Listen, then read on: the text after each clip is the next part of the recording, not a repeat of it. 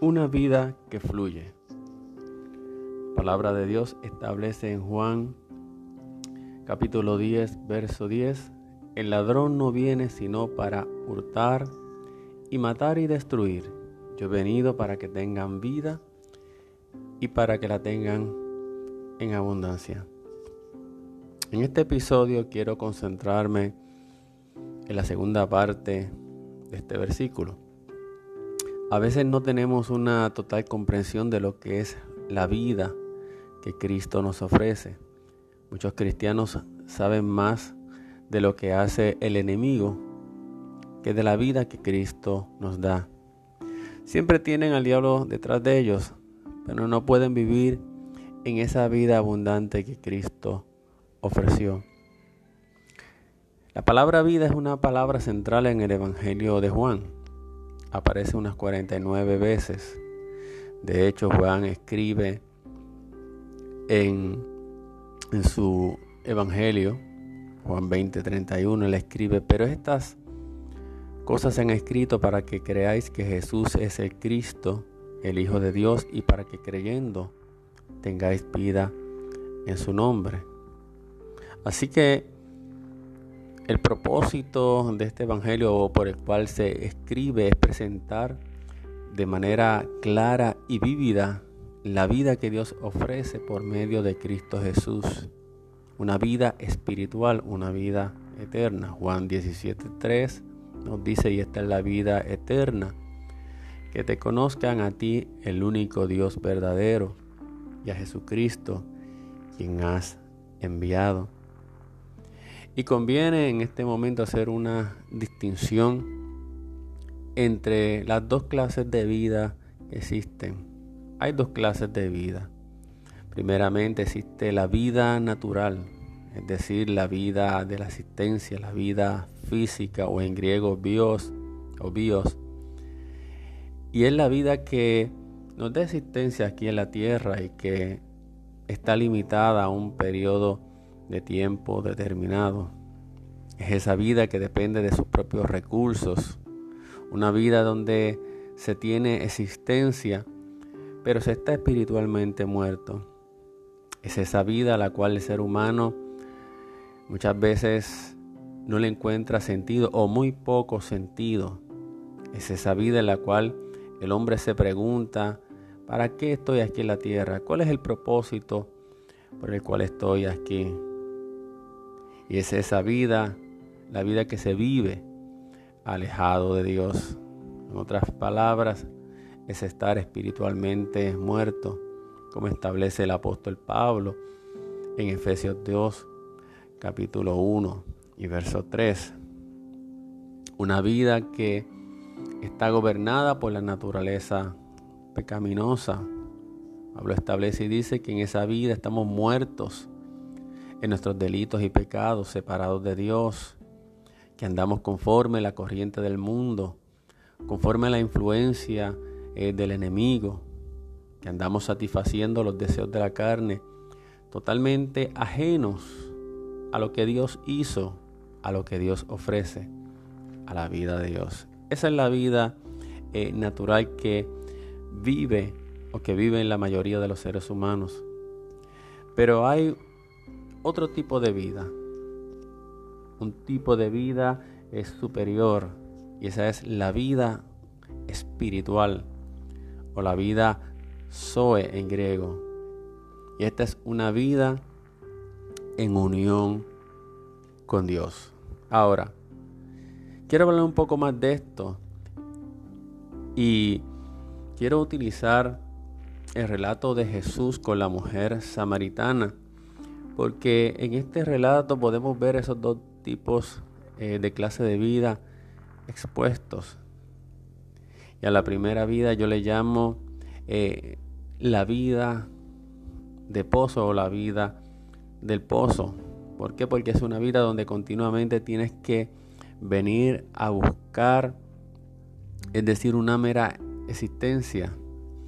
Y a la otra le llamo la vida conectada a la fuente. Amén. Fuente que salta para vida eterna. Juan 4, 13 al 14 dice la escritura. Respondió Jesús y le dijo, Todo el que beba de esta agua volverá a tener sed, pero el que beba del agua que yo le daré no tendrá sed jamás, sino el agua que yo le daré se convertirá en él en una fuente de agua que brota para vida eterna.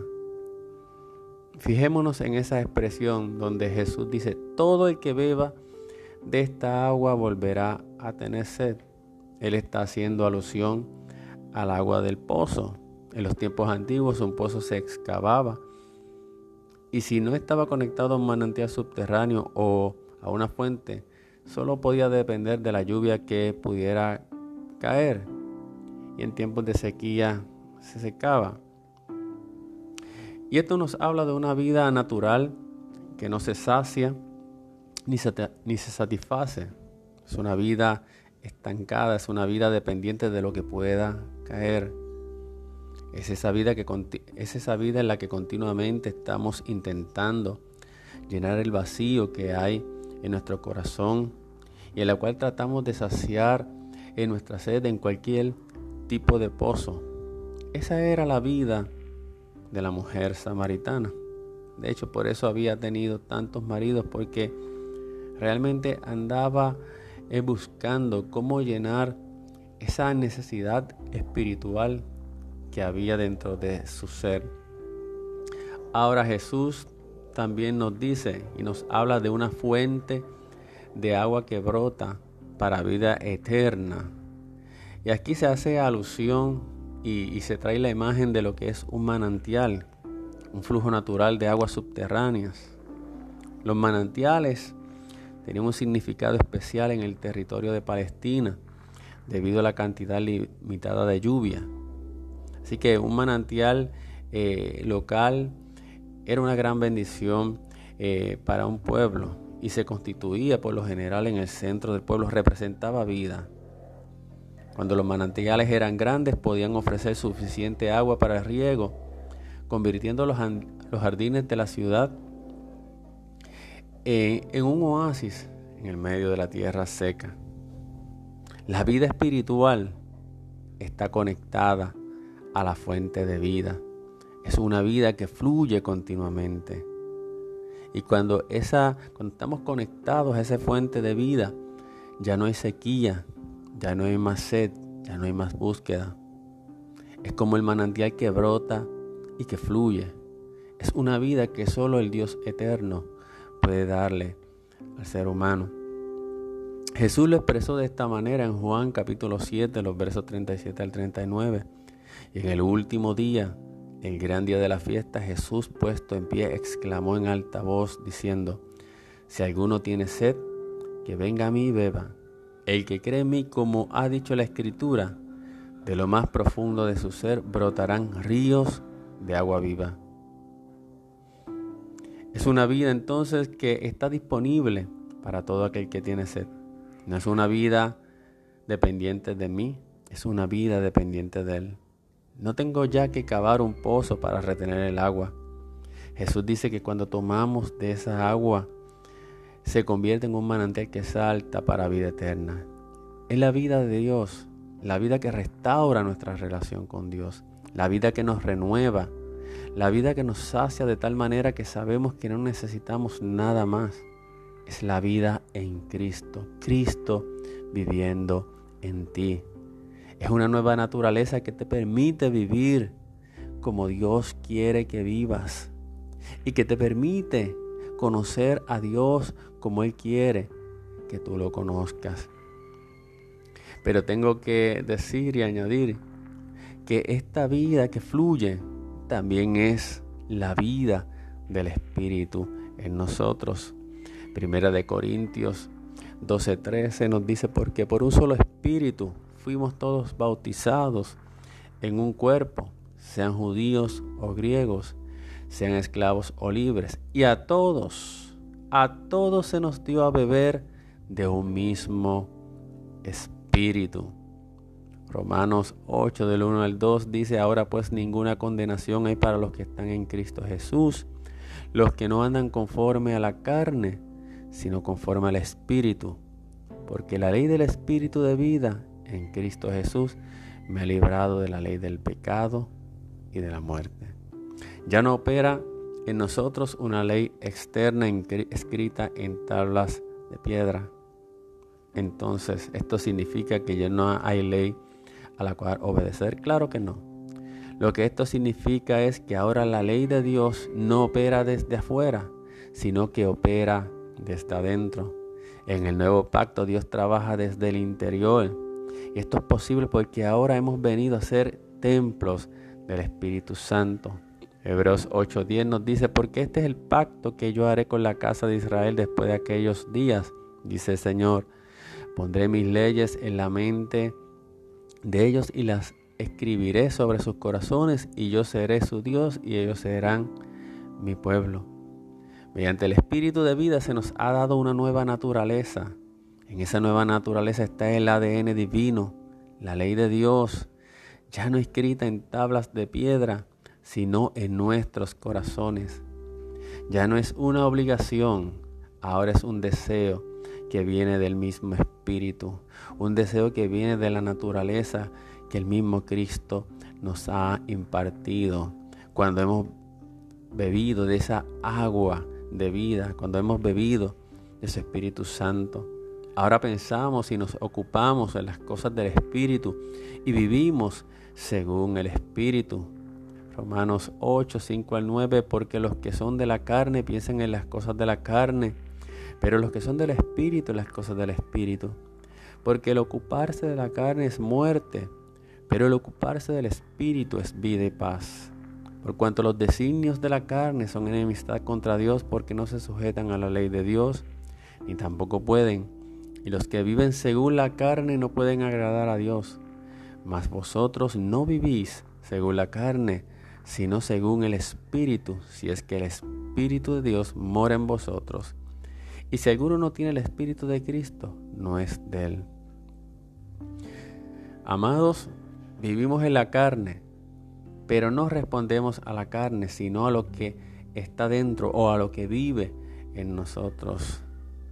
Lo que está dentro, a lo que está dentro se le ha dado vida, ha sido renovado.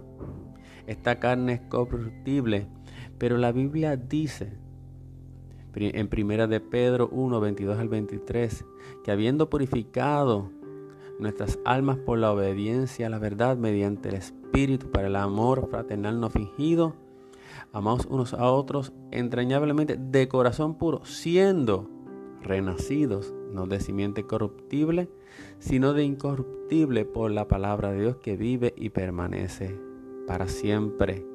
Lo que es nacido de la carne, carne es, y lo que es nacido del Espíritu, Espíritu es, Juan 3:6. Pero el que se une al Señor, un espíritu es con Él. 1 Corintios 6, 17. Esto significa que ahora somos seres espirituales, aunque habitamos en un cuerpo de carne. Lo que vive en nosotros, la, la esencia, lo que somos nosotros, somos seres espirituales. La vida del Espíritu fluye, gobierna y dirige nuestras vidas. Bien lo describió Juan 3.8 el viento sopla donde quiere y oye su sonido, pero no sabe de dónde viene ni a dónde va. Así es todo aquel que es nacido del Espíritu. La vida de Dios entonces es una vida que fluye. Cristo dijo que era una vida abundante. Dijo que era como un manantial que salta para vida eterna, como ríos de agua viva, como el viento que fluye libre espontáneamente. Es un fluir constante de vida, gozo, paz, justicia y fortaleza. No es una vida estancada por algún sistema religioso o doctrinal. No es una serie de reglas que regulan el comportamiento eh, moral. Es Cristo la vida operando en nosotros por su Espíritu. Hay toda una vida de Dios que quiere fluir en ti. Cuando Jesús le habló a la samaritana de esto, y ella eh, lo escuchó. Enseguida preguntó, ¿de dónde tienes el agua viva? ¿Qué has escogido vivir? ¿Qué vida has, escogido vivir? ¿O qué vida estás viviendo? ¿De qué fuente estás bebiendo? ¿De la que te deja con sed o de la que te sacia. Hay una vida que quiere fluir en ti como un río, como un manantial.